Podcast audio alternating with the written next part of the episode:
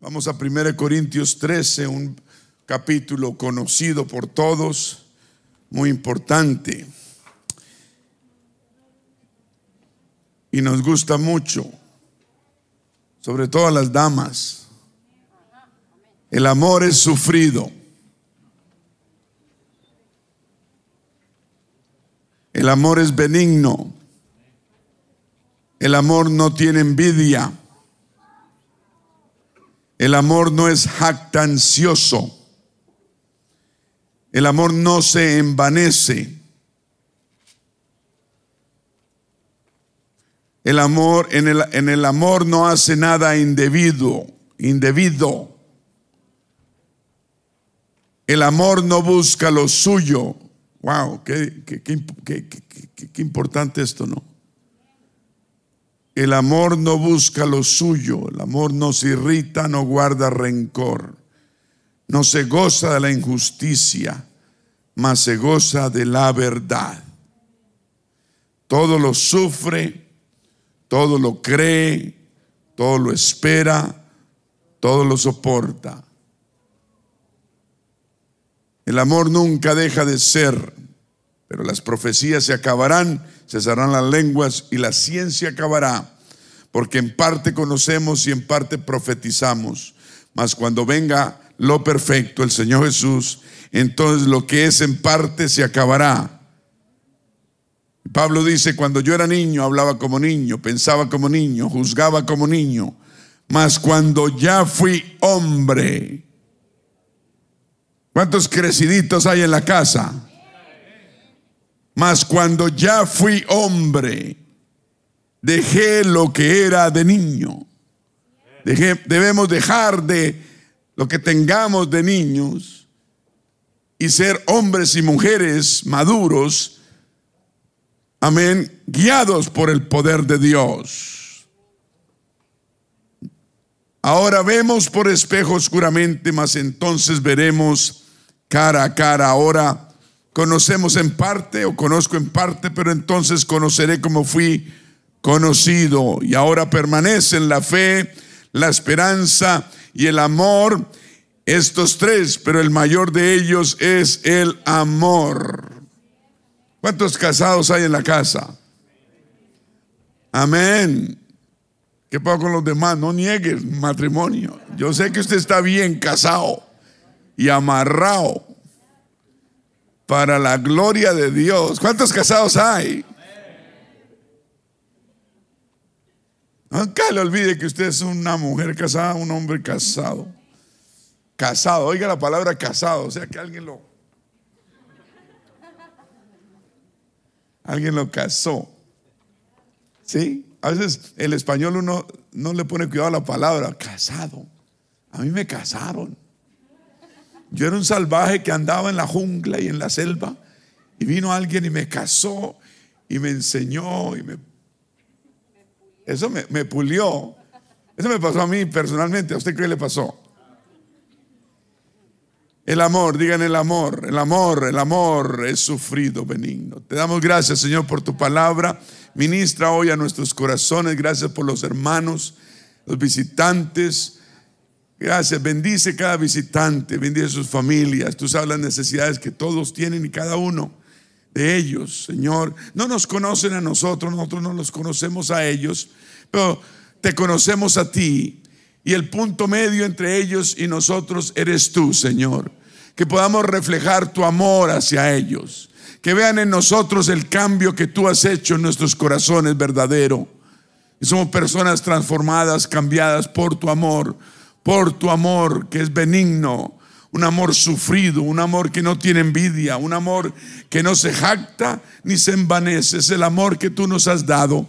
Ayúdanos, Señor, a reflejar ese amor a nuestro cónyuge y a nuestros hermanos y a los que nos rodean. Ministra con tu palabra, usa este vaso de barro en el nombre de Jesús, te lo pedimos. Amén. Tenga la bondad y se sienta. Digan amor amor. Yo me acuerdo que yo tenía como nueve años y a la ciudad donde yo vivía en los años, imagínate, cuando el diablo era chiquito, 1960 y siete, ocho. O tal vez, no, tal vez 72 porque fue el mundial, un mundial en 1970 de fútbol, los futboleros, yo sé que hay varios. Cuando Pelé, Pelé, el rey del fútbol, ¿se acuerdan? No, yo me acuerdo de Maradona y de Messi. Hubo uno más grande. Pelé, Pelé, Edson Arantes do Nacimiento Pelé, Pelé se llamaba. Llegó a Bucaramanga, donde yo vivía, y la primera vez que yo he ido a un estadio la última. De verdad. Y, alguien fue, yo me le pegué, no sé qué pasó. Ya estaba, dice que ahí. No estaba jugando, estaba solamente visitando, ¿no? Y él no sabía español. Y yo me acuerdo que el hombre le dieron el micrófono, iba a hablar portugués y la gente no le iba a entender. Entonces lo único que sabía fue una palabra, era amor, amor, amor. Y yo, wow, este futbolista me gusta. Me gusta el amor. El amor es un deseo, dice la Biblia, autosacrificado. Necesitamos aprender a autosacrificarnos sin egoísmos. Amén como hijos, como padres, como esposos, como cónyuges, debemos aprender a autosacrificarnos. Debemos dejar los egoísmos. No, no debemos buscar lo nuestro, sino buscarlo de la otra persona, buscarlo de los demás. Es mejor dar que recibir. En el matrimonio, si usted busca lo suyo, no va a funcionar. Debemos cada uno buscarlo de los demás. ¿Me está escuchando? Si usted es una persona casada, lo felicito. Está en el proyecto más bendecido que Dios puede haber ofrecido. Porque el matrimonio es lo mejor que hay cuando uno es llamado a casarse. No todos. Amén. Pero porque es donde se, se procrea y tal vez se, se, alarga la vida y dos personas se unen, amén, en matrimonio y y, viven juntos. Pero debemos tener ese, ese espíritu de autosacrificio. Amén. La esposa se autosacrifica, el esposo se autosacrifica. Después, si vienen los hijos, los hijos aprenden también a autosacrificarse. El amor debe ser sufrido. El amor es benigno, es bueno. Lo opuesto a maligno es benigno. En la pareja, nadie, si hay una si hay un, problema y alguno pierde, ambos están perdiendo. Dije, ambos pierden. El matrimonio no es una guerra a ver quién gana, no, no, no. Ni tampoco es alguien que manipula al otro y el otro se deja porque eso dura un tiempo y, después se acaba. No hace nada indebido, no busca lo suyo, no se irrita, no guarda rencor en el matrimonio. No podemos guardar rencor. Usted tiene que aprender a perdonar, no tiene otra escapatoria y más si usted predica y dice que Dios le perdonó sus pecados con más veras, usted necesita aprender a perdonar a las personas. No es si queremos, es que nos toca.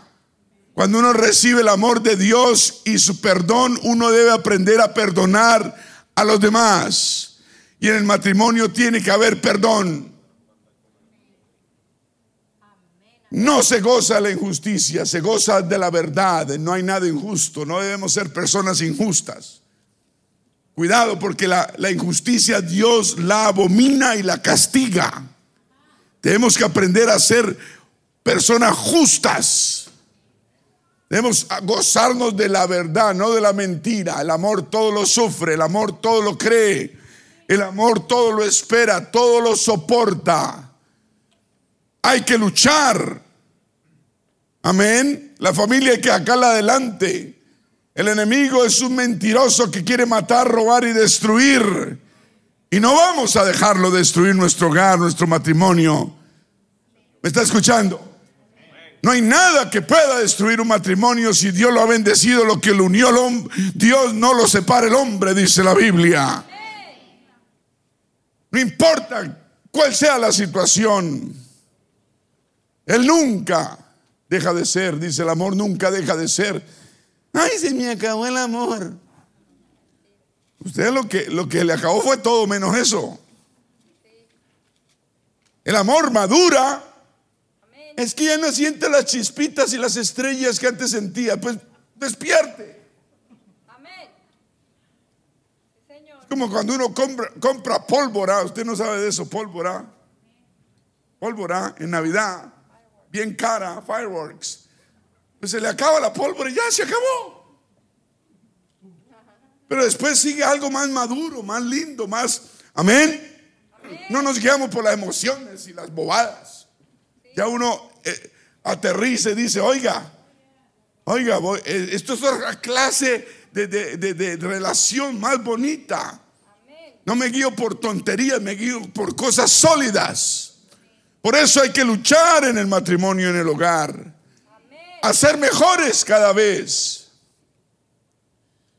Hasta cuando venga el Señor, que es lo perfecto, la perfección entonces lo que es en parte se acabará. Y ya no debemos dejar de ser niños en nuestro actuar. Pablo dice, cuando era niño actuaba como niño, jugaba como niño, juzgaba como niño. Pero ya cuando empecé, a, cuando ya fui hombre, pues dejé lo que era de niño. Está tratando de decir, deje, dejemos de ser tan, tan infantiles.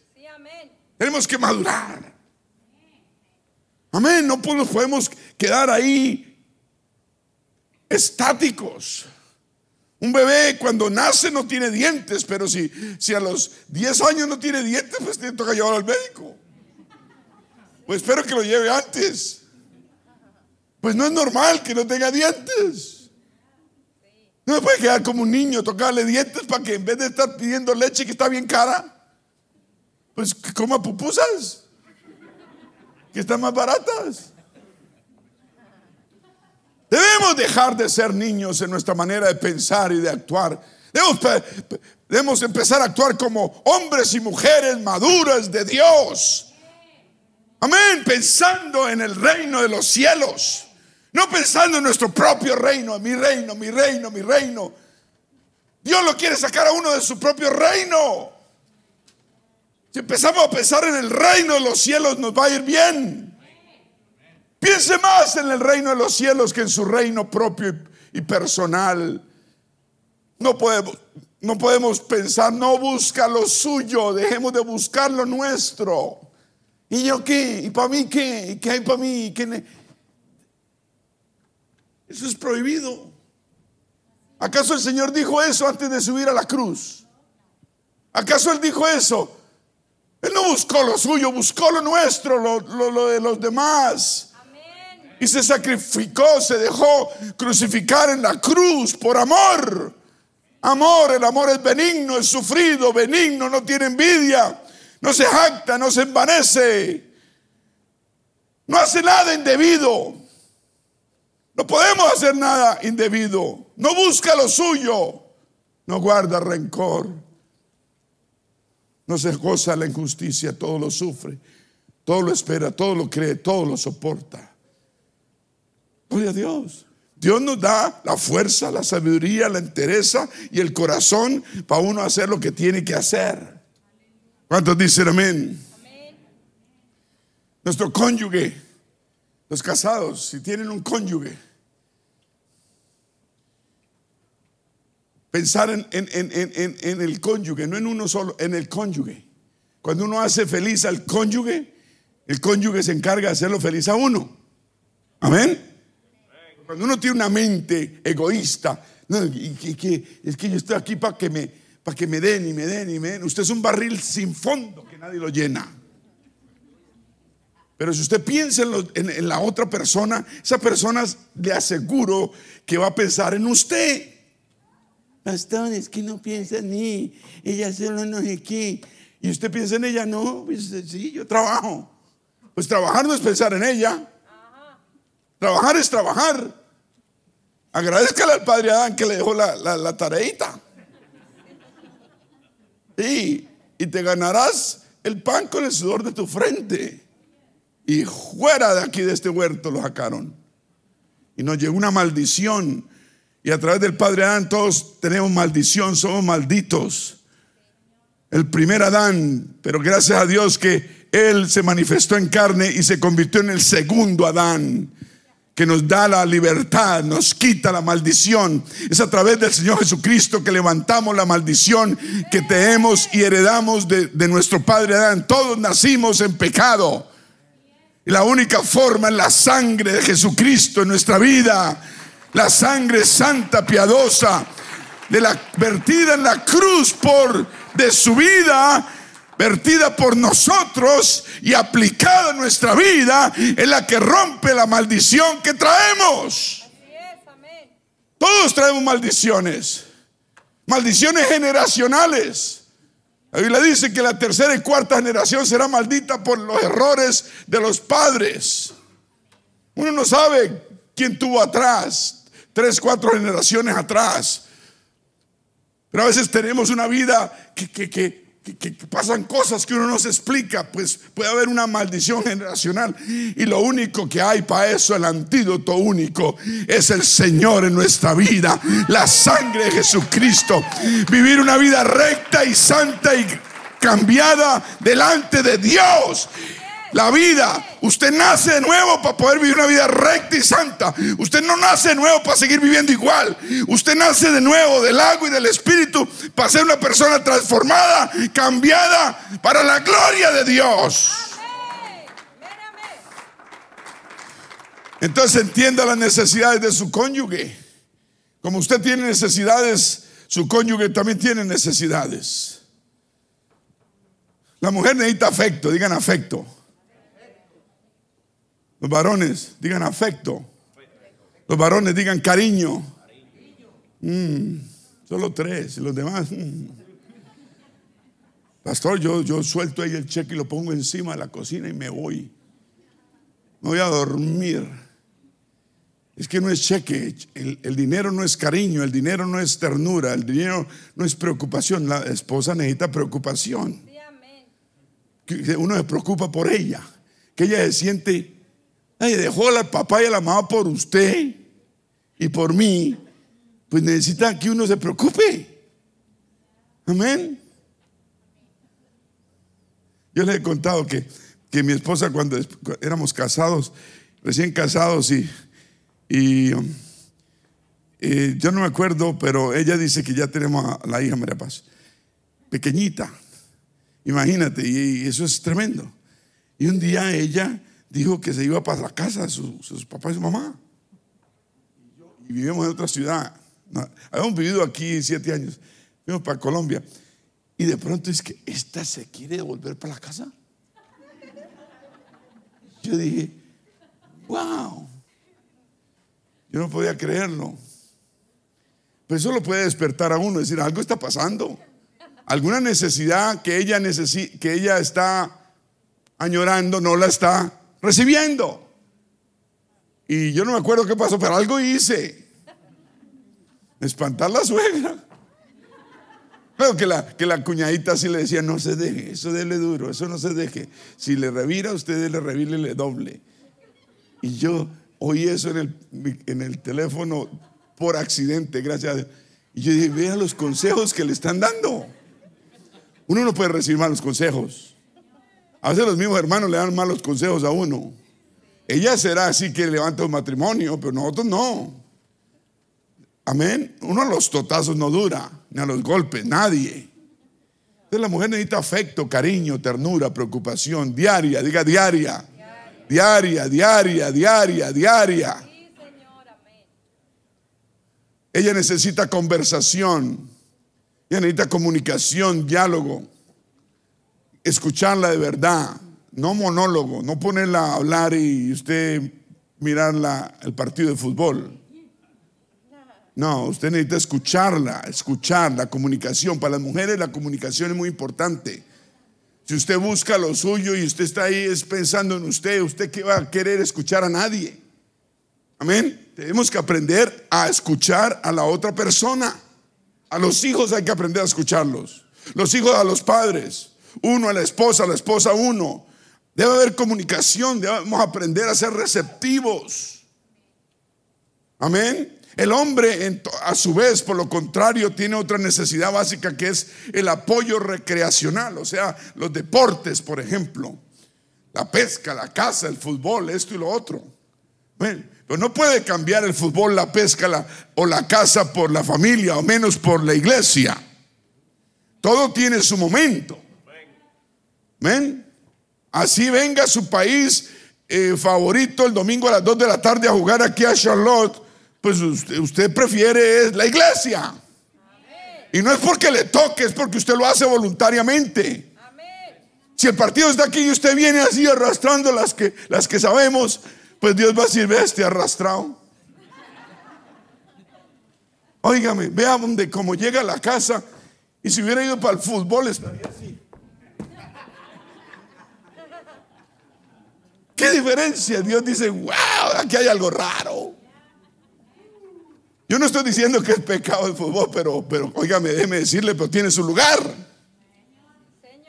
El, el, esposo necesita que la mujer le dé espacio para, para la recreación, actividades que tenga. Sí, pero ella necesita comunicación de usted y de mí. Amén. El esposo necesita una esposa que esté, que esté solo para Él y atractiva y se cuide. Amén. En cambio, la esposa necesita un hombre honesto, un hombre sincero, franco, fiel, íntegro, honesto, transparente. ¿Sí ve las necesidades? Los hombres y las mujeres somos muy diferentes. Uno, uno es de Venus y el otro es de dónde? ¿De Marte? Eso dice por ahí. La mujer necesita soporte financiero que el hombre provea para la papita. Amén. Para las necesidades del hogar. El hombre a su vez necesita apoyo doméstico en el hogar. Si hay hijos, que los hijos estén bien bañaditos, bien acicaladitos, bien peinaditos, bien cuidaditos, eso a un hombre llegar a casa y ver a sus hijos bien organizaditos, eso, es el premio mayor que uno puede recibir. Amén. Estoy diciendo secretos de, de nosotros los varones, porque fue el sueño que nosotros siempre tuvimos, ¿o no? De ver a nuestros hijos, porque somos orgullosos de nuestros hijos. Amén. Entonces el apoyo doméstico es muy importante para él, pero el soporte financiero es muy importante para ella. Amén. Para ella, ella necesita compromiso. Todos digan compromiso. Responsabilidad. Que el hombre sea dedicado, comprometido, responsable, entregado. La mujer necesita ver eso, oír eso. Amén. Y el hombre, a su vez, necesita admiración. Que usted lo aplauda de vez en cuando. Le agradezca, lo apruebe. Amén le alabe, o sea, le, le, diga, un, le, des palabras de afirmación por lo que, por lo que Él es. Eso es importante para un hombre. Amén. Y uno a su vez a ella le dice, wow, cómo, cómo tienes la casa organizada, de limpia, cómo, cómo haces tu deber, tú eres hacendosa a los niños, lo que sea, vea, cómo, cómo te esmeras.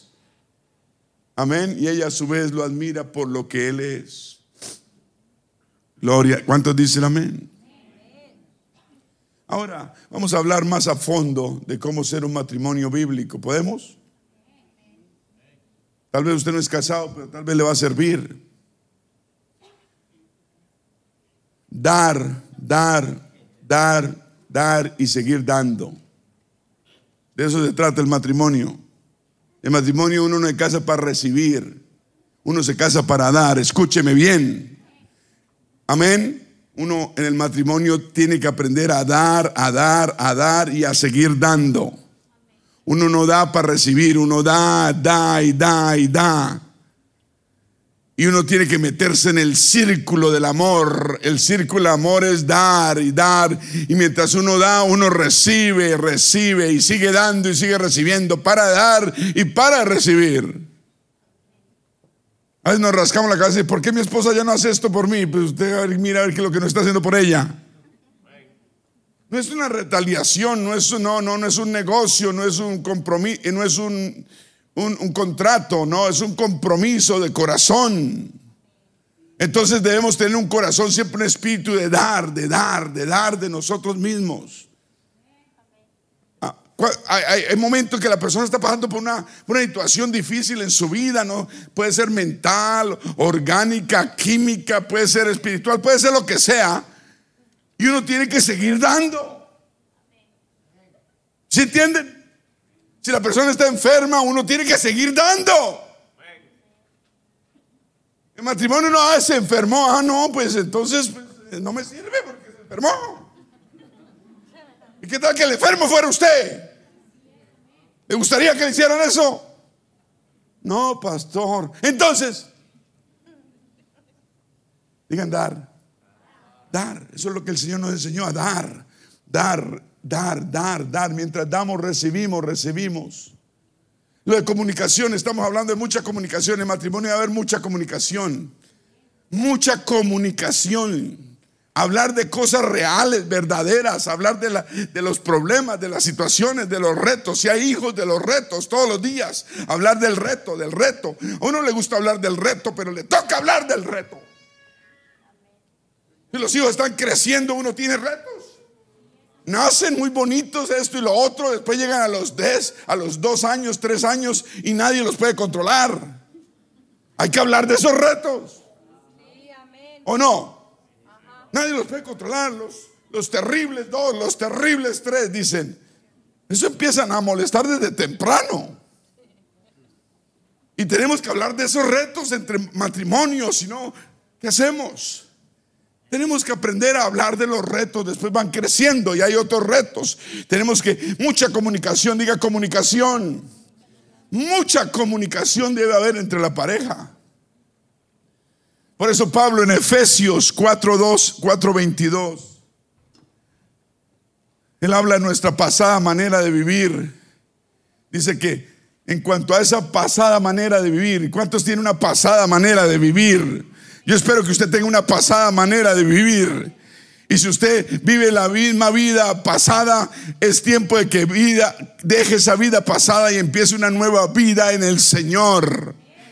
Dios le está, lo está invitando a que viva una vida nueva en Él, de paz, de seguridad, amén, de bendición.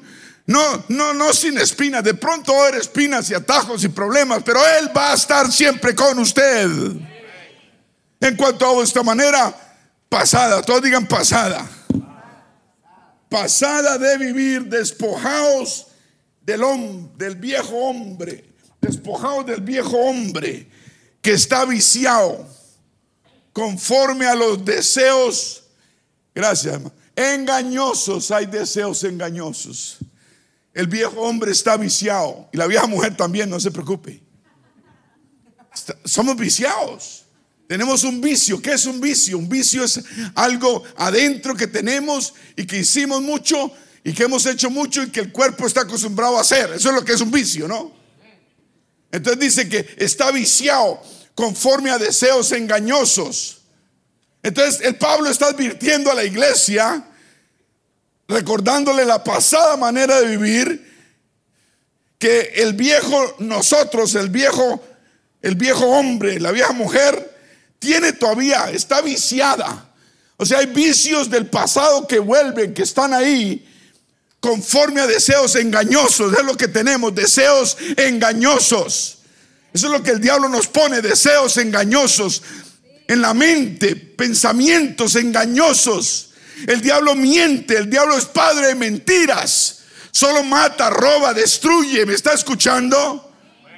Conforme a los deseos engañosos, ese vicio de antes. Somos personas transformadas, sí. Hemos nacido de nuevo, sí, del agua y del espíritu. Hemos sido bautizados, nos hemos arrepentido de nuestros pecados, nos hemos bautizado en agua en el nombre del Señor Jesucristo. Amén. Hemos recibido la promesa del Espíritu Santo y vivimos una vida recta y agradable a Dios, pero todavía estamos viciados. Y todavía tenemos esta carne de pecado que tiene deseos engañosos. Y caemos en esos deseos engañosos. Usted, yo, cualquiera. No importa, no dice qué tan, qué tan viejo, qué tan nuevo, qué cuántos años, a qué hora se gradúa usted. No, no, no, la graduación viene cuando el Señor venga. Cuando venga lo perfecto, dice, lo perfecto. Entonces seremos arrebatados a los cielos. Amén. Por eso dice, aunque en cuanto a esa manera de vivir que nosotros teníamos antes, ese viejo hombre, ese vicio que usted cargaba antes y yo también, de tener deseos engañosos, dice, renovaos. Dice, renueva eso. Renueva ese espíritu en su mente. Usted no va a volver a esos viejos vicios. Usted no va a volver a ser esa vieja mujer, ese viejo hombre. No, usted no va a volver a esa pasada manera de vivir. Renuévese en el espíritu. Renueve su mente. Mire que es la mente. El diablo lanza dardos de fuego a la mente. Nos pone deseos engañosos, ideas preconcebidas y nos trata de enredar. ¿A usted no le ha pasado eso?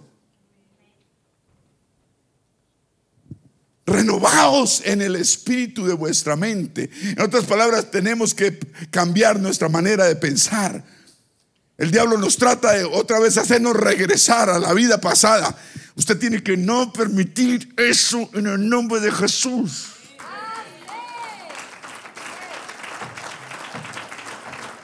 Renueve, renueve, vuelva otra vez nuevo, otra vez nuevo, otra vez usted se vuelve nuevo en el espíritu de vuestra mente. En la mente tiene un espíritu que controla, está hablando de espíritu de la mente, el espíritu de nuestra mente. En la mente hay un espíritu, tenemos que renovar esa, ese espíritu en nuestra mente. No volviendo a deseos engañosos y siguiéndonos, despojándonos del viejo hombre, ese viejo viciado, con deseos engañosos. ¿Y qué hay que hacer? Usted se renueva ese espíritu en su mente que lo está atacando y se viste del nuevo hombre. Se viste de ese hombre nuevo, el agradable, el que, el que Dios creó el que fue bautizado en agua en el nombre de Jesús para perdón de pecados. Ese hombre nuevo, esa mujer nueva vestida, una, criatura nueva que fue creada. Oiga, este fue creado. Uno fue creado según Dios en justicia y santidad la verdad cuando uno se puso ese viejo nuevo hombre y nueva mujer encima. Cuando fuimos nacidos de nuevo, fuimos creados. ¿No es lo que está diciendo? Creados según Dios, no según personas, sino según Dios. Para ser justos y santos de la verdad. ¿Está escuchando? Qué responsabilidad tan grande y tan buena. Renovaos en el espíritu esta mente y vestidos del hombre nuevo. Del nuevo hombre, perdón. ¿Quién lo creó a usted? ¿Cuántos años lleva usted nacido de nuevo? Uno, dos años. Eso es lo que tiene usted de vida. Por eso yo digo que tengo 35. O 36, ya, ya, estoy cumpliendo 36. Eh, ¿Ah? Sí. Yo tengo solo 36, estoy jovencito. Vestidos del viejo hombre creado según Dios. Es una tarea diaria. Usted cuando se levante, usted tiene que tener eso en mente. Gracias Señor por, por haberme, haberme hecho un hombre nuevo, por haberme hecho una mujer nueva, por haber sacado esta manera pasada de vivir de mí, porque despojaste este viejo hombre, despojaste esa vieja mujer que estaba viciada, llena de deseos engañosos y renovando. Yo hoy, Señor, declaro mi espíritu en mi mente renovado. Declaro el espíritu de mi mente renovado. Hoy, en este día, todos los días, usted tiene que pedir a Dios eso, renovación del espíritu de su mente. Y Dios lo va a ayudar. Si usted le pide, Él lo ayuda. Si usted no le pide, pues no lo ayuda. ¿Y por qué no me ayuda? Pues porque Él dice que usted debe pedir y se os dará. Tocar y se le abrirá. No hablamos la vez pasada de que Dios no era un sustantivo, sino Él es verbo. verbo. Él es verbo, Él es acción.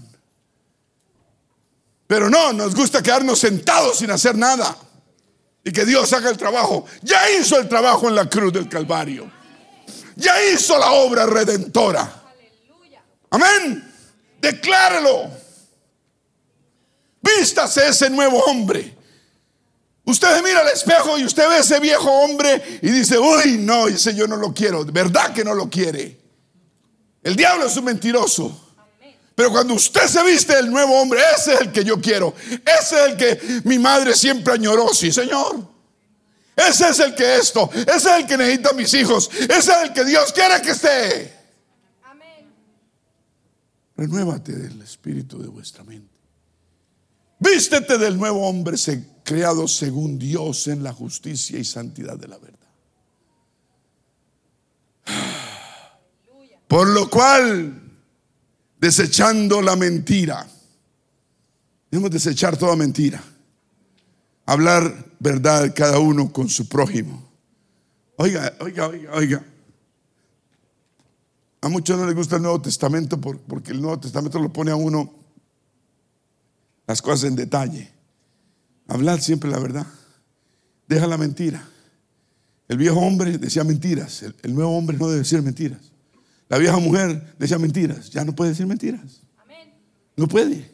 Ni puede engañar la verdad, ni puede torcer la verdad, ni puede esconder la verdad. Eso es decir mentiras. Eso es engañar. Un hombre nuevo, una mujer nueva no engaña. No es sagaz en su proceder. No, no, es claro, limpio, abierto, como un libro abierto. Desecha toda mentira. Habla verdad. Habla verdad. Ay, que pierdo el negocio. Habla verdad. ¿De qué, ¿De qué le sirve a usted ganar ese negocio si, si Dios le va a quitar 10 más por mentirosa o por mentiroso? Diga la verdad. La verdad libera. Uno con la verdad tiene el respaldo de Dios. Aprendamos a decir la verdad siempre. ¿Me está escuchando? Uno quiere la bendición de Dios y, y, dice mentiras y Dios dice, pero ¿cómo hago? Renueva ese espíritu de tu mente. Desecha la mentira. Hablad verdad cada uno con su prójimo, porque somos miembros los unos de los otros. La verdad. Después dice, airaos, pero no pequéis. Esto, sirve para el matrimonio también, ¿no? El matrimonio uno se puede poner un poco colorado, pero ojo con lo que dice. ¿Qué? No tiene, uno pone colorado. Ojo cuando uno está colorado. Cuando uno está colorado se llena de aire caliente, ojo con lo que dice, y si le apretan ciertos botones, es como el ascensor que le dicen penthouse y dice uno cosas y hace cosas que no debe. Airaos, pero no pequéis. Debe haber control del Espíritu Santo en nuestras vidas siempre. Y fuera de eso, no se ponga el sol sobre vuestro enojo. Usted no se debe acostar enojado. Y si tiene mujer, pues sienta en la cama y diga, mijita, arreglamos esto, si no, no va a poder dormir tranquilo, ni usted tampoco. Aquí nos va a amanecer las 3 de la mañana, pero vamos a arreglar el asunto. No a los gritos ni a los golpes. Como alguien decía, uy, uy, no, es que mi mujer y yo somos inseparables. Y, el otro le decía, ¿verdad? Ay, qué bonito. Yo cuando me case yo quiero ser así. Sí, cuando nos agarramos ni los vecinos pueden separarnos. Airaos, pero no pequéis. No se ponga el sol sobre vuestro enojo, ni deis lugar al diablo. La Biblia nos advierte que el diablo anda buscando por doquier a quien zarandear, como a trigo. Él nos busca robar, matar, destruir nuestro hogar, nuestra fe, nuestra salvación, nuestro matrimonio, lo que tengamos. Él odia eso porque él añoró eso y nunca lo tuvo. No deis lugar al diablo, no pequéis. Airaos, pero no pequéis. El que hurtaba, pues, ¿qué ha de hacer? ¿Qué debe hacer? Pues no hurtar más. Estamos hablando de transformado, ¿cierto? Sino que trabaje haciendo con sus manos lo que es bueno, para que tenga que compartir con él que padece necesidad. El hermano Mario, me estoy acordando, el hermano Mario está con un dolor de espalda tremendo. Vamos a orar por él ahora mismo. Señor amado Dios, está en casa con un dolor inaguantable de espalda. Él trabaja con mudanzas continuamente, cargando, descargando, manejando un camión. Señor, bendícelo. Toca su espalda, toca su espalda, Señor. No dejes que esto se empeore. Tiene dos niñas, tiene una familia. Ayúdalo, Señor, y bendícelo. Sánalo en el nombre de Jesús. El que hurtaba no hurte más, sino trabaje para que tenga que compartir con el que padecen. Es que lindo es dar, ¿cierto? Dios quiere usarlo a usted para que dé. Quiere bendecirlo tanto para que usted tenga para dar con vida. Amén. Dios lo promete. Sí, Señor. Quiere bendecido. Dios tiene bendiciones para su vida. También dice, ninguna palabra corrompida. Siguiente, 29 ninguna palabra corrompida salga de vuestra boca. Otra vez, ninguna palabra corrompida, corrompida,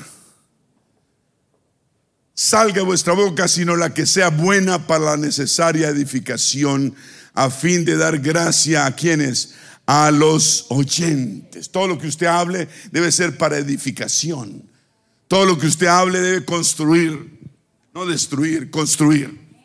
Amén. En el hogar, con su esposa, su esposo, los, con los hijos, los hijos con los padres. Siempre debe haber un vocabulario de constructivo, de construir, de fortalecer, palabras de afirmación. Nuestros hijos necesitan palabras de afirmación todos los días. ¿Qué quiere decir palabra de afirmación? Uy, qué bueno, qué bueno que estás haciendo esto. Qué bueno que te estés bañando todos los días. Qué bueno que te estés tomando la sopita. Qué bueno esto, qué bueno lo otro. Palabra de afirmación.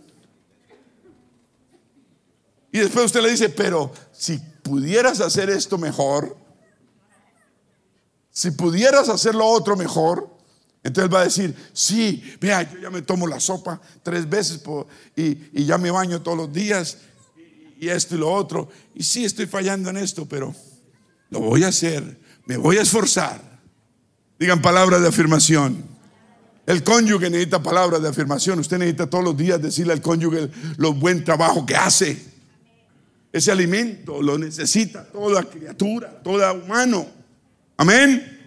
Si ella cocina y cocina y, usted ni las gracias le da, ni los platos le lava. Oiga, cocinar es bueno, pero una vez, de vez en cuando, pero todos los días. Y lo hacen, estas damas lo hacen con amor. Un aplauso a las hermanas que cocinan. Y las que no tienen que cocinar, bueno, las felicito, pero pero se esfuerza. Mi esposa se cocina todos los días y se esfuerza. Ella, ella saca tiempo, ella saca ganas, ella no tiene deseos. Y dice, ay, ya me toca irme a volver a meter a la cocina. Y ahí me va a pesar y pues él se mete a la cocina. Y yo, Señor, ayúdala. ayúdala. Y va y se mete a la cocina y va y pica la cebolla y pica el tomate y hace el arrocito y qué les doy ahora y, qué está pensando. las mujeres tienen mucho trabajo que hacer. Nosotros debemos darles palabras de afirmación continuas. Mi amor, qué rica la sopa, un poquito saladita, pero rica. Pero si usted sigue criticando y vive criticando todo lo que dice y cuando abre la boca es pura negatividad, pues ¿quién le va a cocinar más? Un día llega del trabajo a comer y encuentra un, zapato viejo ahí asado. A ver si se lo puede comer.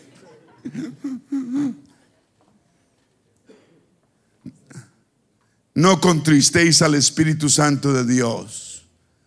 ¿Qué quiere, ¿Qué quiere, decir contristar? Como entristecer, ¿no?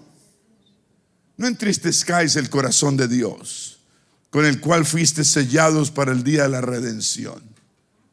En otras palabras, Dios te selló, te hizo todo esto y te prometió la vida eterna, pero no entristezcas más a Dios con un comportamiento mediocre. Podemos ser mejores, amén. Tenemos todo lo que necesitamos. y vamos a ser mejores. Y, y la labor es querer ser mejor hoy que ayer y mañana mejor que hoy.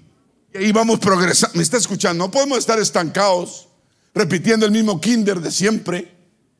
No, no contristéis al Espíritu Santo con el cual fuisteis sellados para el día de la redención. Quítense de vosotros todo enojo, toda amargura. Son mandatos. Son para el bien nuestro, no es para molestar, es para el bien. Uno no quiere vivir amargado, enojado, lleno de ira y gritería. Por eso nos dice, quítese de vosotros toda esa amargura. Dios no quiere gente amargadita. Eso, eso es ser atrás.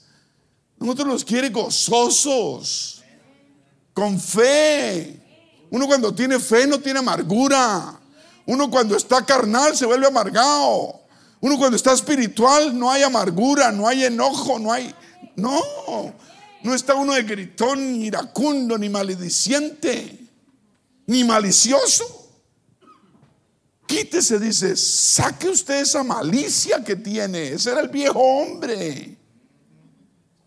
Quite eso, quítelo del medio, quite ese espíritu de su mente, de malicia, de enojo, de amargura. Se puede. Y lo veíamos la vez pasada, es cuestión de voluntad. ¿O no? La voluntad es ponerle voluntad. Usted le pone voluntad y Dios le ayuda a hacer el resto. A usted le da el querer como el hacer por su propia voluntad. Dios te ayuda. Él no nos da todas estas cosas diciendo a ver si es capaz. A ver si es capaz. No, Él sabe que somos capaces. Él tiene la, la, seguridad y la sabiduría que somos. Nos ha dado el poder del Espíritu Santo para lograr sacar todo esto. Antes sed benignos. Primero nos prohíbe hacer malignos. Ahora nos dice, sean benignos unos con otros. Tened misericordia unos por otros. Dolernos el, el dolor ajeno. Eso es verdadero corazón. Si usted es duro todavía, si el dolor ajeno pasa por al frente suyo, usted dice, ay, sí, Dios la bendiga. Y no le duele. Oh, usted tiene problemas. Y a usted no le duele el dolor ajeno, wow. Usted necesita pedirle a Dios oh, que le cambie ese espíritu de su mente, porque es la mente la que trabaja. El corazón de Dios no trabaja así. Sed benignos, dice unos con otros, misericordiosos perdonándonos unos a otros. El perdón es, es, lo que menos la carne quiere hacer, pero lo que más el Espíritu añora que hagamos. El perdón. Usted todavía tiene algo en contra de alguien, usted tiene que deshacerse de eso. La única forma es perdonar. Dije, la única forma es perdonar. No hay otro, no hay, un, no hay una inyección en CVS ni en Walgreens ni en Walmart. No, no hay, no hay inyecciones. La única es el perdón. Es el perdón, es perdonar a la persona. Te hicieron daño, aprende a perdonar a esa persona que Dios se va a encargar de lo que le tenga que venir. ¿Me está escuchando? Sed benignos, misericordiosos, perdonándonos unos a otros, como Dios también nos perdonó a vosotros en Cristo. O sea, nos está diciendo, el perdón que usted le otorga a los demás es gratis. De gracia recibiste, date gracia. Recibimos perdón de gracia de Dios, pues debemos dar también perdón de gratis. ¿Cuántos dicen amén? Un aplauso al Señor.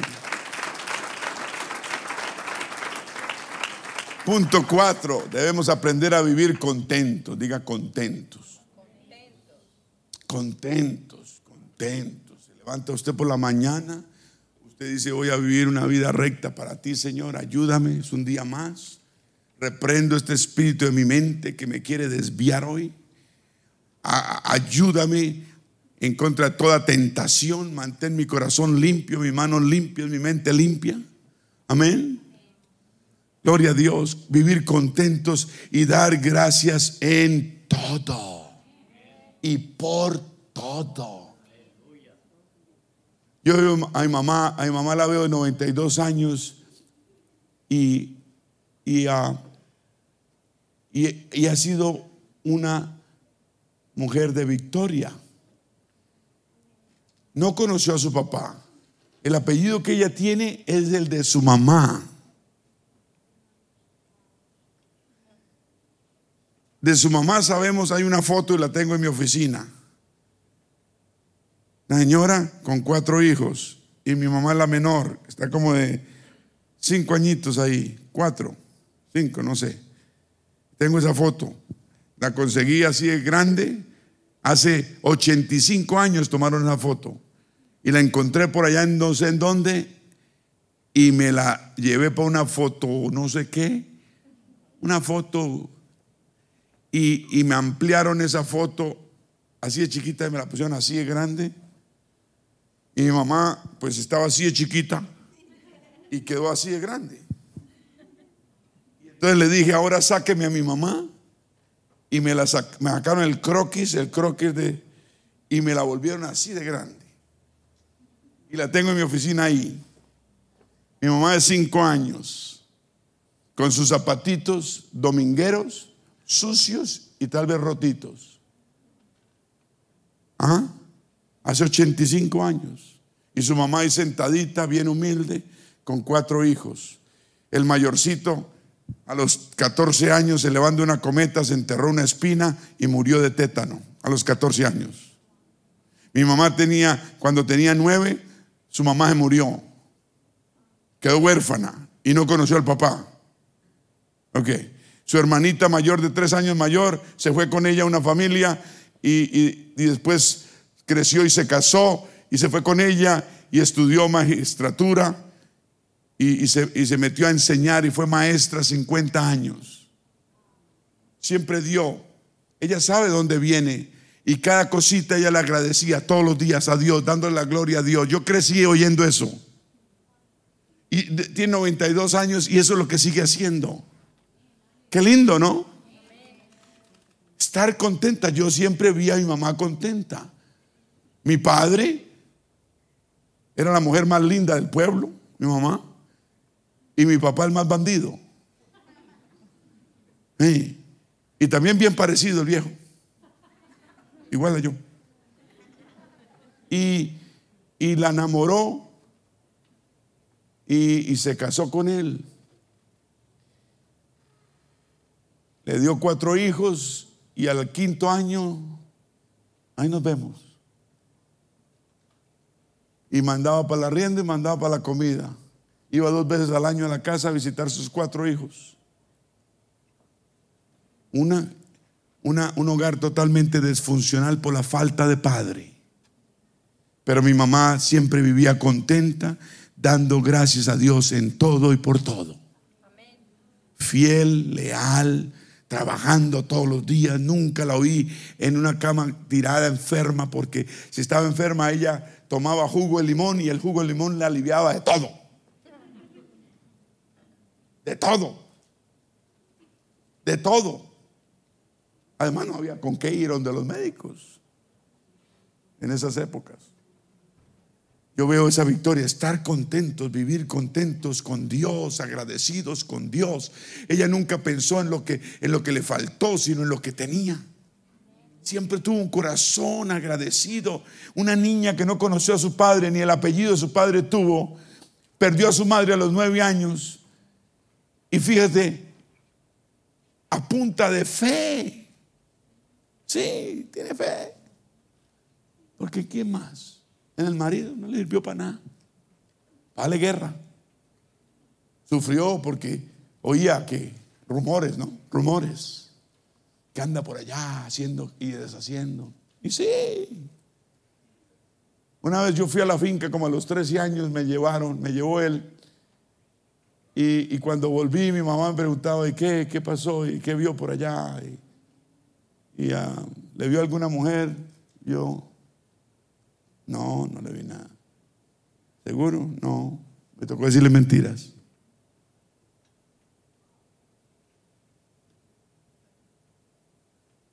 Trece años tener que mentirle a la mamá porque el papá está haciendo fechorías.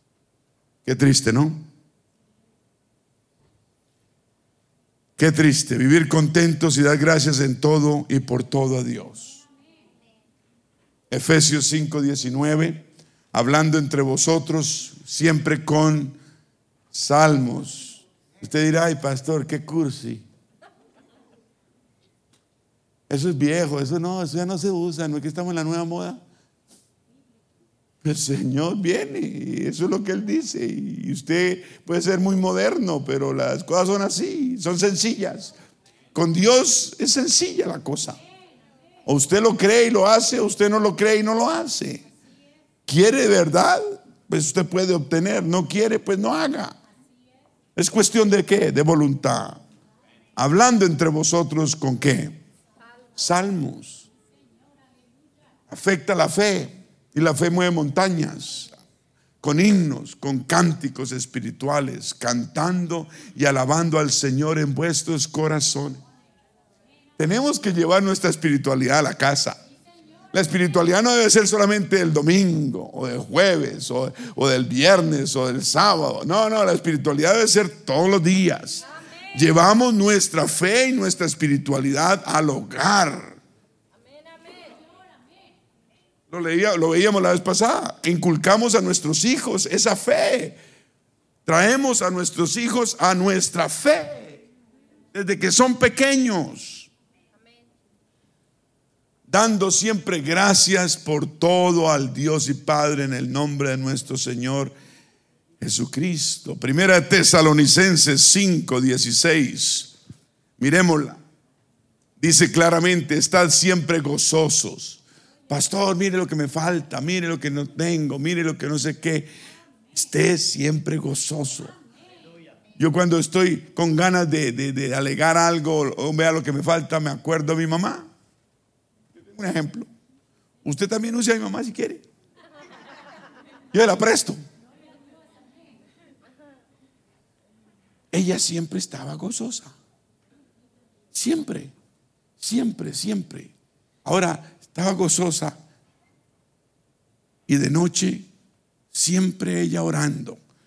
Antes de acostarse ella se ponía a orar. Y hubo un tiempo, yo tendría tal vez 13, 15 años, tal vez 16. Alguien llegó a casa, entonces yo me pasé a dormir al cuarto de ella. Y ella creía que yo estaba dormido y ella estaba llorando.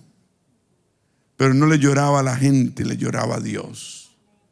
Hay una gran diferencia entre orarle, llorarle a la gente o a uno mismo que llorarle a Dios. Ella le llevaba todas las noches sus penas, quebrantos, necesidades al Señor. Y todavía lo hace. Yo la llamo a las 8 de la noche, 7 de la noche, a veces ocho y media y podemos hablar y ella hablamos un ratito, poquito. Y después me dice, bueno, ya, ya, ya comió. y yo, sí, ya comí. Y, y, y, ya es como que tiene sueño, ¿no? Me dice ella a mí. Y yo, no, mamá, no tengo sueño. Ah, bueno, seguimos hablando. ¿Ya comió? Usted como que tiene sueño. Es que está haciendo sueño, me dice. ¿Y sabe qué quiere ponerse a hacer? A orar. La, que, la señora que queda con ella dice, ella lo que quiere es ponerse a orar. Y, pide por sus hijos a los 92 años. Yo prometí no a darle guerra a mi mamá desde, desde que yo tenía por ahí 12. Nunca traerle una amargura a ella. Ella nunca supo que yo, cuando llegué a este país, por las circunstancias que tuve que pasar, nunca lo supo. Nunca la va a saber. ¿Me está escuchando? A nuestros padres no debemos darles problemas. Debemos darles soluciones. Estar siempre gozosos, dice Primera Tesa. ¿Siempre qué? Gozosos. Eso, eso es ser gozoso. Tenemos que sacar gozo de donde no haya, porque eso trae fe y la fe mueve la mano de Dios. Acuérdese que Dios no obra según lo que tanto lloremos y suframos. Él, obra es por la fe que tengamos para que Él obre. Es algo que debemos entender. Es la fe, pero nos olvidamos de la fe. Estar siempre gozosos y después dice, orad sin cesar, sin parar. Pedirle a Dios. Usted no tiene que estar arrodillado para orar, usted puede estar en su carro orando, hablando con el Señor. Usted puede decir, Señor, gracias, gracias te doy por el día de hoy. Estoy como preocupando. Algo me está cayendo, un espíritu. Que a uno le caen espíritus raros a veces. De, algo, de algo. Y uno, y lo está, y uno dice, me está cayendo algo raro. Señor, reprendo el espíritu de mi mente. Ya aprendí hoy a, predicarle al espíritu de mi mente a predicarle a ese espíritu en mi mente que me quiere como dominar, pero hay poder en el nombre de Jesús. No, no demos lugar a quién? Al diablo. Estar siempre gozosos, gozosos. Orad sin cesar. Entonces el gozo y la oración y después dice, dad gracias en todo. Es el trío dinámico. Siempre gozosos, quiere decir fe, gozo, agradecido por lo que tenemos, no por lo que nos falta. Seguir orándole a Dios y dar gracias en todo. A veces nos olvida. Podemos orar mucho, orar, orar y no damos gracias. Tenemos que gozosos, orar y dar gracias. Siempre que usted ore, tiene que estar gozoso por lo que Dios ha hecho Empiece siempre la oración diciéndole gracias Señor, gracias por esto, gracias por lo otro, gracias por esto, gracias por lo otro, gracias por esto, gracias por esto, gracias por lo otro, gracias por todo esto, gracias, gracias. Y después de que usted terminado, darle gracias, ahí sí, hable Señor, pero necesito que me ayudes en esto. Y después usted termina dándole gracias, que sea tu voluntad y gracias Señor. Dad gracias en todo porque esta es la que la voluntad de Dios para con vosotros en Cristo, en Cristo Jesús. Y después dice, no apaguéis al Espíritu. Qué verdades tan profundas, ¿no? Ahí nos podemos quedar todo el día. No apaguéis al Espíritu. Ese Espíritu es con mayúscula, o sea, es el Espíritu Santo de Dios. No apaguéis a Dios en tu vida, no lo apaguéis mantén prendida esa llama del fuego del Espíritu de Dios en tu vida, es lo que está diciendo. No lo apaguéis, pero a veces somos así. Cuando entramos a la iglesia lo prendemos y cuando salimos, ¡plum! lo apagamos. Ay, es que me acaba el gas. ¿Cuál gas? No apaguéis el espíritu, al espíritu. No lo apaguéis, no lo uséis, no lo tiréis, no lo guardéis, no lo escondáis. Pero no, pero no, únicamente hablamos de Dios, oímos de Dios y siempre que venimos, únicamente cuando venimos a la iglesia. Y a veces venimos con, las, con los crespos de para arriba y no ponemos cuidado a nada. A veces llega la gente así, bien acicalados, bien y están pensando en todo menos en las cosas de Dios. No prendemos el espíritu, no lo prendemos, ahí está. Cuando yo le digo, saque la, antenita. Le estoy diciendo, no apague el espíritu. Porque uno sabe cómo apagar el espíritu. Fácil. Cada uno hace. ¿Cuántos dicen gloria a Dios? Romanos 8:28 sabemos y sabemos que los que aman a Dios, todas las cosas le ayudan a bien. Los que aman a Dios. Los que aman a Dios. Yo tengo que aprender más de mi mamá, amar a Dios cada vez más. Amén. Amar a Dios cada vez más. Ella tuvo desastre en su vida, pero nunca culpó a Dios. Dios no tiene la culpa. Dios no tiene la culpa que uno tenga desastres.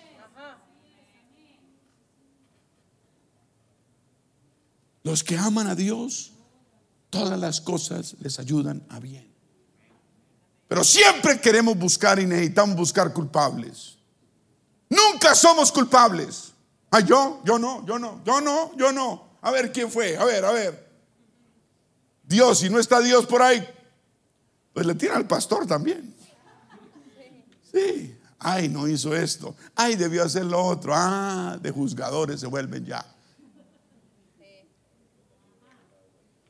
Es que si hubiera hecho esto. Y uno dice, si hago, no le gusta. Y si no hago, tampoco. Y uno no sabe qué hacer. Y uno dice, Señor, dame paciencia. Sabemos que los que aman a Dios, todas las cosas les ayudan a bien. Yo tengo que aprender más de mi mamá, amar a Dios más. Si lo amo ahorita, yo quiero amarlo más. Y saber que todo lo que, si mientras yo lo ame, las cosas me ayudan a bien. Tal vez estás pasando por un desastre en tu vida, tal vez estás pasando por algo que no entiendes. Pero si tú sigues amando a Dios, lo que estés enfrentando se va a tornar bueno porque Dios lo va a volver bueno. Dios, Dios tiene un propósito. Dios no es corto, no es mentiroso, no es hombre para que mienta, ni es hijo de hombre para que se arrepienta. Él lo ha dicho, lo ha cumplido. ¿Cuál es el problema nuestro? Es que es que dejamos de creer tan fácil. Cuando todo está color de rosa, uy, sí, gloria a Dios, y brincamos y somos bien espirituales, pero algo nos sale mal, ahí nos, nos tiramos al piso. Dios sigue siendo el mismo. Dios sigue en victoria. Dios sigue en control. El diablo no controla nada. Dije, el diablo no controla nada. Ni, ni, tiene la llave de su propia casa porque el Señor se las arrebató cuando murió en la cruz y resucitó al tercer día. Ni siquiera la llave de su propia casa tiene el diablo. Deja de darle crédito al diablo. Dios tiene control de todo. Los que aman a Dios, todas las cosas les ayudan a bien. Esto es a los que conforme a su propósito, Señor, que yo sea, que esté yo siempre en tu propósito. Yo sé que nos has dado el llamado, pero queremos siempre permanecer en tu propósito que mi corazón siempre te ame. Que lo que me pase, yo amándote, lo que me pase, tú lo vas a voltear. Tú lo vas a voltear. Y lo vas a arreglar. Y yo no tengo que hacer nada, solo amarte. Qué fácil nos la pone el Señor. Entonces deje de ser tan duro en las cosas de Dios. Sea más consciente, sea más obediente, sea más, más, más enseñable sea más fiel. Solo nos pone que seamos fieles a Él. Oye, amar a Dios no es fácil, no es, no es difícil, perdón. Amén. Amar a Dios no es difícil, es bien fácil. Si Él nunca nos deja, nunca nos desampara, nos va a dar la salvación de nuestra alma por la eternidad. Nos va a evitar el infierno el castigo eterno del infierno, del lago de fuego y azufre. Nos va a evitar todo eso. Y fuera eso nos, nos ayuda mientras estamos aquí en la tierra. Wow. Debemos ser más como el salmista David que decía, siete días, siete veces al día te alabo. Y a causa de tus justos juicios. Siete días, siete veces al día David alababa a Dios. Y nosotros se nos olvidaba el día y mm, Pasa el día y hmm, nos acordamos de todo menos del mero mero.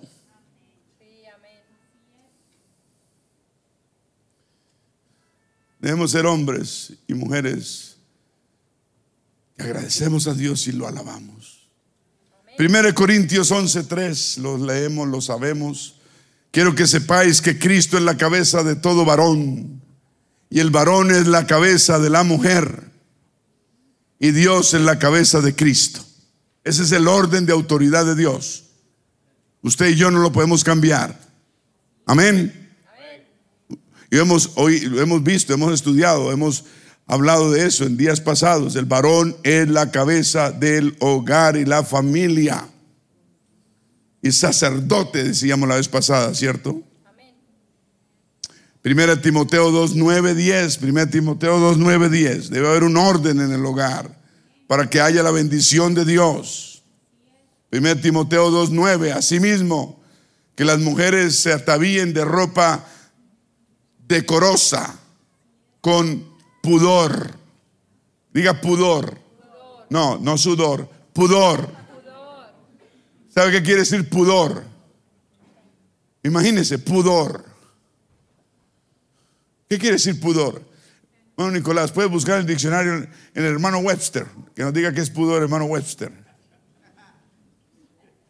Hermano Webster, ¿cierto, hermano Castor? ¿Es amigo suyo? Mío también. Mío también, no se preocupe. ¿Qué es pudor? Miremos a ver qué es pudor mientras seguimos hablando. Quiero que se... No. Asimismo que las mujeres se atavíen de ropa decorosa con pudor y, y busque de una vez, bueno, Nicolás, modestia. No con peinados ostentosos, ni oro, ni perlas, ni vestidos costosos. O sea, debe haber un ornato afable un decoro, un pudor. Pudor es como vergüenza, ¿sí? A la desnudez tal vez, tiene pudor. A mí me enseñaron esa palabra desde pequeño, pudor.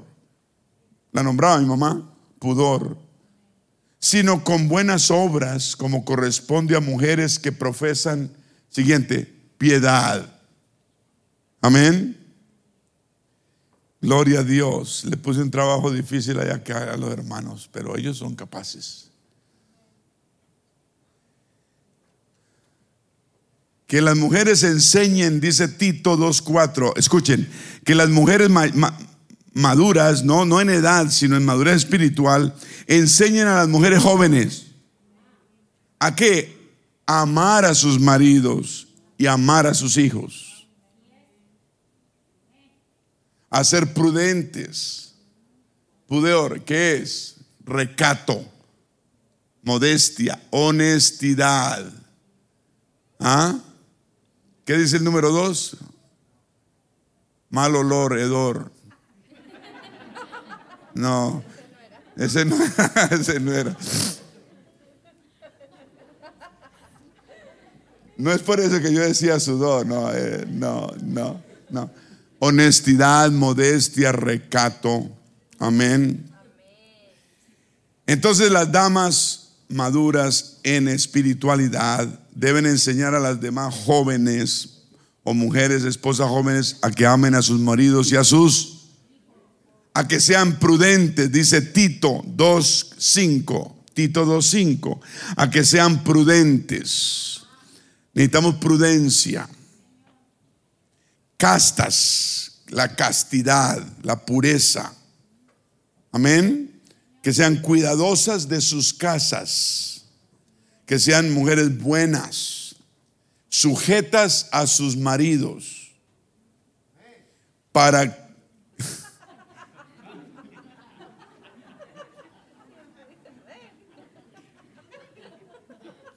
para que la palabra de Dios no sea blasfemada.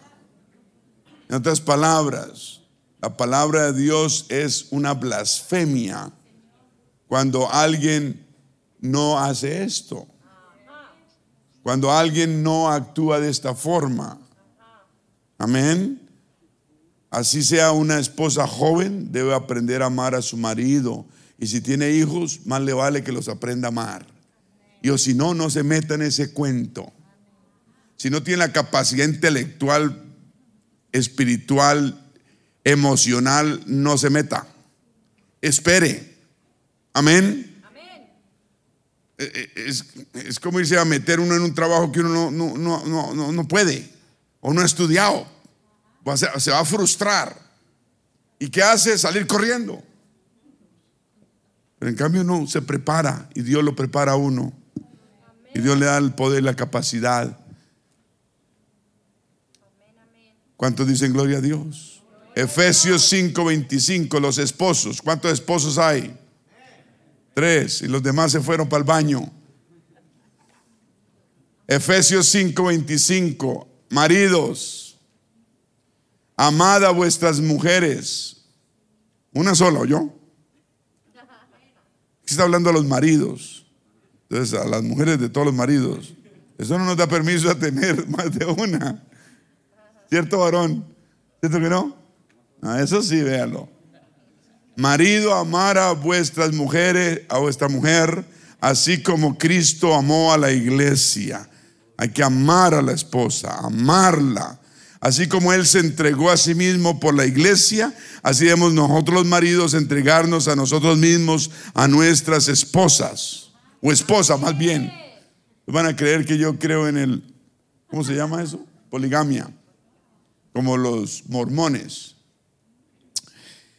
En fin, para el Señor entregó a sí mismo, se entregó a sí mismo por la iglesia para qué? Santificarla, para habiéndola purificado en el lavamiento del agua por la palabra, a fin de presentarse presentarse a la iglesia a él mismo como una iglesia gloriosa que no tuviese mancha ni arruga ni cosa semejante, sino que fuese santa y sin mancha.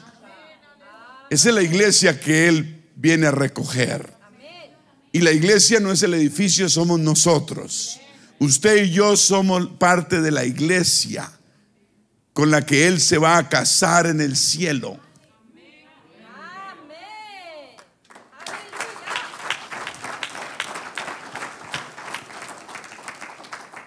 Así también los maridos deben amar a su mujer.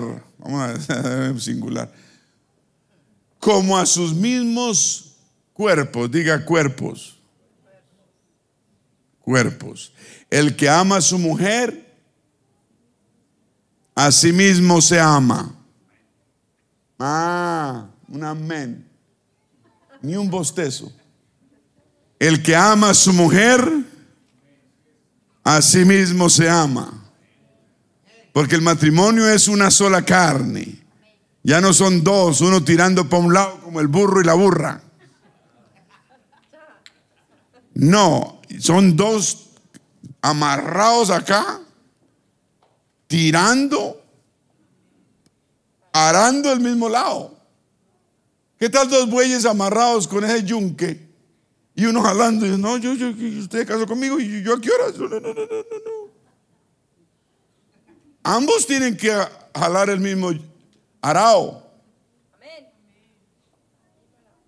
Al mismo lado. Estamos hablando de yunque, estamos hablando de bueyes arando. Porque el matrimonio es eso, ¿no? Ambos aran, aran. Y después, si viene la familia, pues Ahí van. Si no viene, pues ahí van los dos.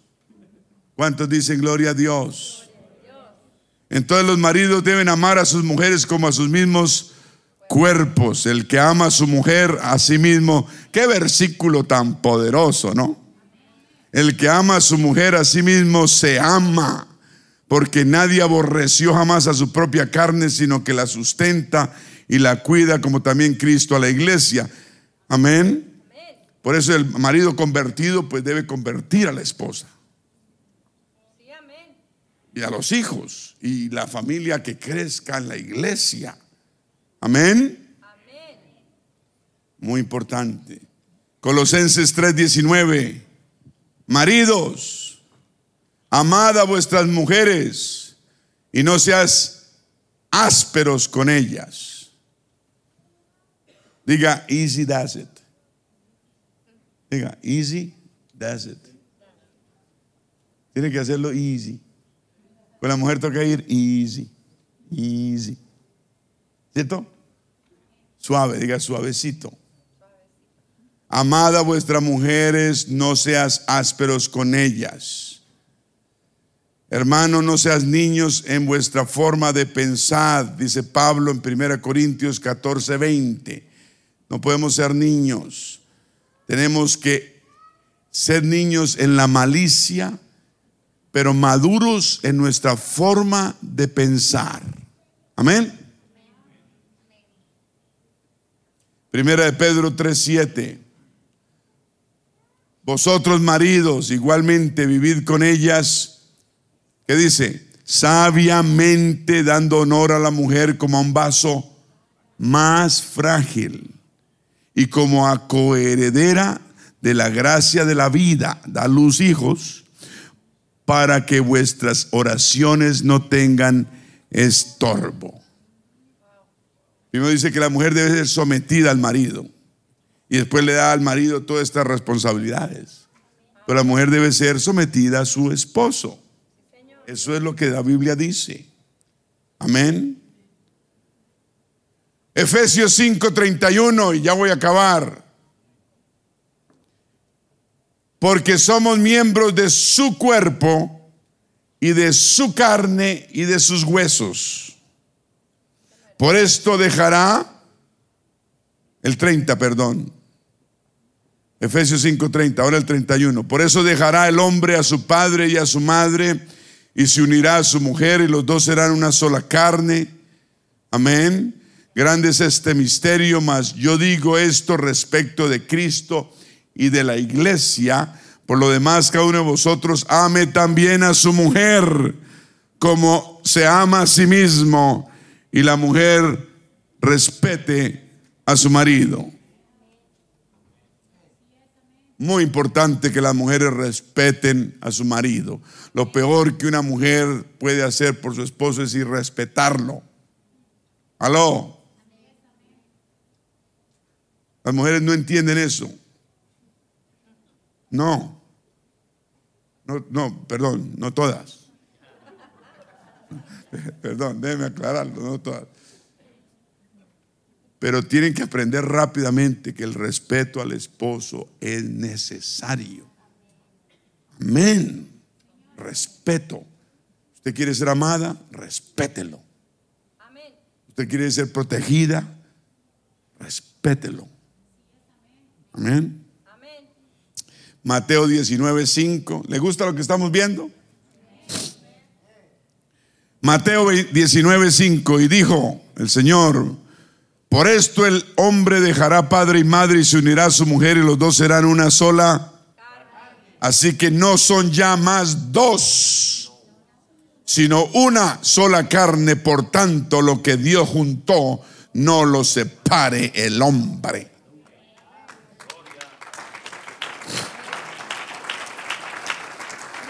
Amén. Marcos 16. Pero al principio de la creación, varón y hembra los hizo Dios. ¿Ok? No importa si las iglesias modernas están casando hombres y mujeres, hombres con hombres y mujeres con mujeres. Sigue diciendo que en la creación varón y hembra los hizo Dios. Adán y Eva, no Adán con Jacinto, ni Eva con Ruperta, Adán y Eva. Así medio mundo caiga encima. Y ahorita están metiendo, este cuento lo están metiendo por todas partes. Está uno mirando el teléfono y pronto le sale una propaganda y dos hombres besándose. Wow. Wow. Uno dice, Wow. Y me lo meten en la cara. El diablo le habla a uno a la cara. El diablo es un atrevido. Y esto va a seguir cada vez peor. Y este discurso, este, este, estos versículos cada vez van a ser más rechazados. Sí, la gente no va a querer oír esto, pero nosotros tenemos que seguir leyéndolo y creyéndolo. Porque es la palabra de Dios. Lo que el mundo liberal quiere es que nos olvidemos de este libro. Saquemos a Dios de las iglesias. Ya lo sacaron por leyes. Quieren que metamos esto, metamos lo otro. Olvidémonos de esto. Quieren acabar con, la, con el hombre, acabar con la creación. Están haciendo desastres. A Dios ya es prohibido nombrarlo. Lo pueden demandar a uno y lo meten a la cárcel por nombrar un a Dios. No, el mundo está al revés, mis hermanos. Hebreos 13, 4. Honroso sea en todos el matrimonio. Honroso. Y el lecho sin mancilla. ¿Aló? El lecho sin mancilla, sin mancha. Pero a los fornicarios y a los adúlteros los juzgará Dios. Proverbios 5:15. Proverbios 5:15. Bebe el agua de tu misma cisterna. Y los raudales de tu propio pozo. El que tiene oídos, oiga. Se derramarán tus fuentes por las calles y tus corrientes de aguas por las plazas. Sean para ti solo y no para los extraños contigo. Sea bendito tu manantial. Está hablando de al varón y la fidelidad. Sea bendito tu manantial y alégrate con la mujer de tu juventud como sierva amada y graciosa gacela, sus caricias te satisfagan en todo tiempo y en su amor recréate siempre. ¿Y por qué, hijo mío, andarás ciego con la mujer ajena y abrazarás los senos de la extraña? Por el seno de la extraña. Porque los caminos del hombre están ante los ojos de Jehová y él considera sus veredas prenderán al impío sus propias iniquidades y retenido será con las cuerdas de su pecado. El marido por falta de corrección, perdón, él morirá por falta de corrección y errará por lo inmenso de su locura. Wow, la Biblia habla de todo. ¿Cuántos dicen gloria a Dios? ¿Cuántos hijos hay acá? Efesios 6.1, hijos, obedecer en el Señor a vuestros padres, porque esto es justo. ¿Dónde están los hijos? Obedecerlos en el Señor a vuestros padres, porque esto es qué? Justo. Honra a tu padre y a tu madre, que es el primer mandamiento, con promesa para que te vaya bien y seas de larga vida sobre la tierra. Qué tremendo versículo, ¿no? Honra a tu padre y a tu madre, mandamiento primero con promesa. Éxodo 20:12, honra a tu padre y a tu madre para que tus días se alarguen en la tierra que Jehová tu Dios te da. Hijos, ¿dónde están? Colosenses 3:20.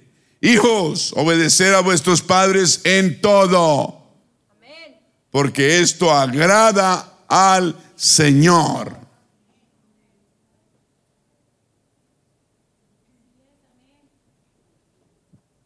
Juan 14, 21. El que tiene mis mandamientos y los guarda es el que me ama.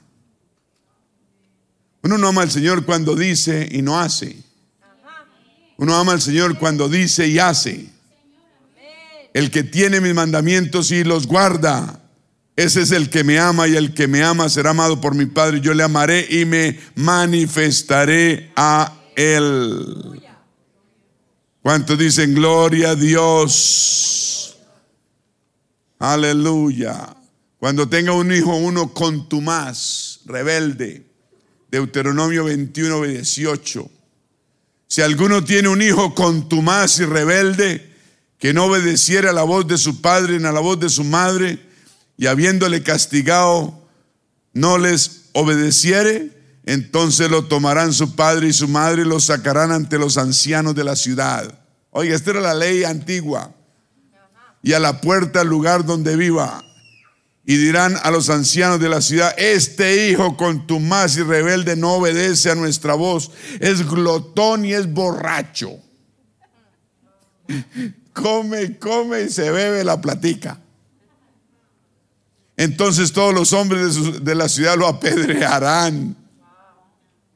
¿Qué tal? ¿Te gustaría eso? Gracias a Dios estamos bajo la gracia y no sobre, bajo la, la ley. En la ley antigua lo apedreaban y, lo, y, morirá. Dice, así quitarás el mal del medio de ti. Es que las cosas eran difíciles antes. Entonces deje la quejadera. Deje quejarse. Dios nos ha puesto las cosas fáciles. Fue por nosotros la cruz del Calvario y pagó todo lo que debíamos. Y nos ha dado un nuevo comienzo, una nueva vida. Nos ha dado su espíritu, nos ha dado todo lo que necesitamos. Nos promete venir por nosotros. ¿Qué más queremos? Tenemos que servir más a Dios con más gozo y alegría.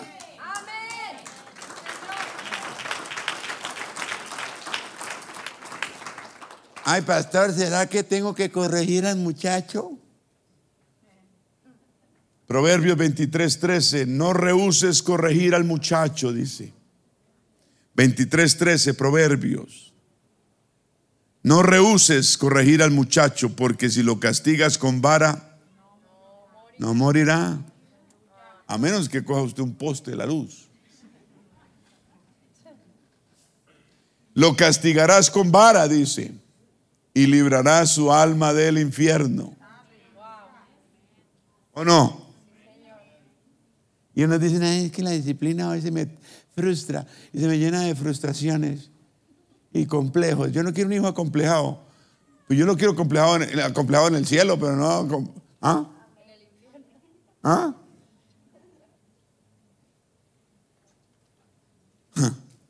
Proverbios 22, 15. Esto es para los que están empezando también, que tienen niños chiquitos. Y que son todos consentidores con sus hijos. ¿No? O sea, uno es consentidor, pero no llega el momento y dice, oiga.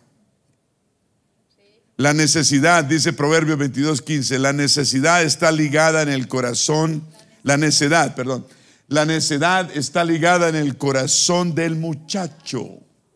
O sea que en el muchacho hay una necedad. Mas la vara de la corrección se alejará, la alejará de él.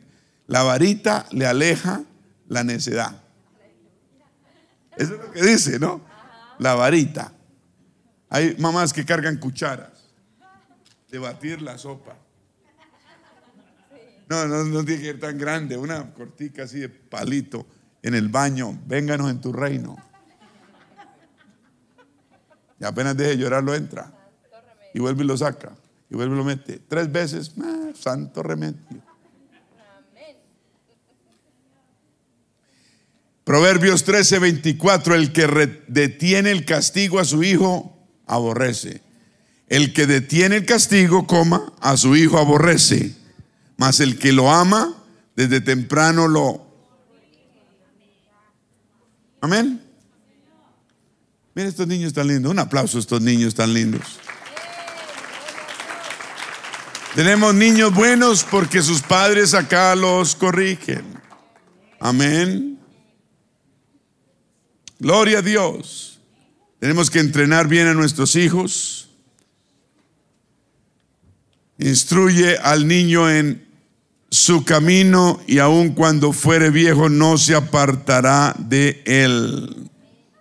¿Cuánto dicen gloria a Dios? Vamos a ponernos de pie. Esto es palabra de Dios. Esto es palabra que nos vuelve y nos enfoca en lo básico que nunca debemos olvidar. Amén. Esto es palabra de Dios poderosa. Y la, la, palabra de Dios libera, la palabra de Dios nos ahorra males, nos advierte, nos redarguye, nos despierta nos guía, nos ilumina, nos corrige. Wow, qué linda es la palabra de Dios. Se nos olvidan cosas, la palabra de Dios nos la recuerda y volvemos a quedar otra vez en línea. Te damos gracias, Señor, por tu palabra mientras los músicos vienen. Te damos, Señor, gracias por tu palabra en esta tarde. Palabra de vida eterna, palabra eficaz, pronta para redarguir e instruir en justicia. Gracias por ella, Señor, que con ella podemos ser las personas, los hijos que debemos ser delante tuyo. No la tomemos por a la ligera, Señor. Que la palabra tuya esté impregnada, impresa en nuestras mentes y en nuestros corazones. Y, y seamos siempre hacedores. Que esta palabra nos rete esta semana. Nos rete esta semana a mirar en dónde estamos fallando, en dónde estamos equivocados, en dónde estamos mermando. La palabra de Dios debemos aplicarla a nuestras propias vidas y preguntarnos, ¿será que lo estoy haciendo? ¿Será que estoy fallando en esto? Oh, oh, oh, oh, necesito hacer algo al respecto. Yo quisiera hacer un llamado a este altar general. Vamos a venir a este altar. Vamos a venir al, altar de Dios un par de minutos.